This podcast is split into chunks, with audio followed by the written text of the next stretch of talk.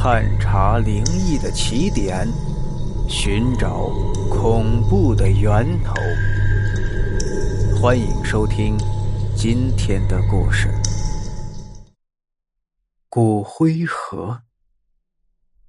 小五的寿衣店很有名，他卖的骨灰盒古色古香，都是上等的木材制作而成。不过，这些骨灰盒的价格颇高，而且分文不让。这一天傍晚，小五正打算关门休息的时候，一个穿着白色连衣裙的女孩走进了店里。她左看看，右看看，没说买什么，但是她的眼睛一直盯着那些骨灰盒。小五迎上去，面无表情的问：“小姐，看骨灰盒吗？”女孩点点头，继续一个个看下去。不过，女孩似乎不太满意。回头看了一眼小五，问：“就这些？”小五点点头，有些不悦的说：“这么多款式都没有小姐满意的吗？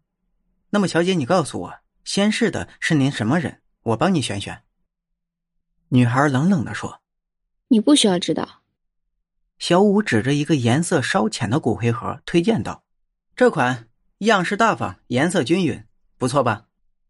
女孩看了看，还是摇摇头。非常失望的样子，小五瞧着到手的钱马上就要飞走了，心里着急，嘴上却淡淡的说：“我们这里还可以定制，如果小姐没有相中这些，还可以自己说样子，我们加工。”小五的话音刚落，女孩立刻扭过头，从怀里掏出一张纸，上面画着一个骨灰盒，样式倒是一般，就是颜色鲜红。漆要鲜红的，小五的心里咯噔一下。对，工钱我可以加的，只要能做出我要的颜色。女孩淡淡的说完，从包里掏出一大叠钱，数都没有数就递给了小五。小五摸着手里厚厚的钱，皱着眉头想了半天，才说道：“好，五天后来取。做完后按这个地址给我送去。”女孩说话间，递给他一张纸条。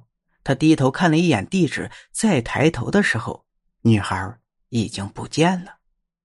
小五的心跳加速，立刻追了出去，发现马路上空荡荡的，一盏昏暗的路灯像一位垂死的老人，毫无生机的站在那里，却哪里还有女孩的身影？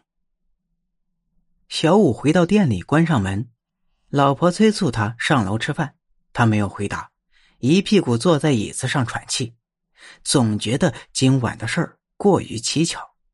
这白衣女孩、血红色的骨灰盒图案，还有那张写着地址泛黄的纸，一切的一切都透露着诡异，好像一只无情的大手紧紧掐在小五的脖颈上，让他喘息困难。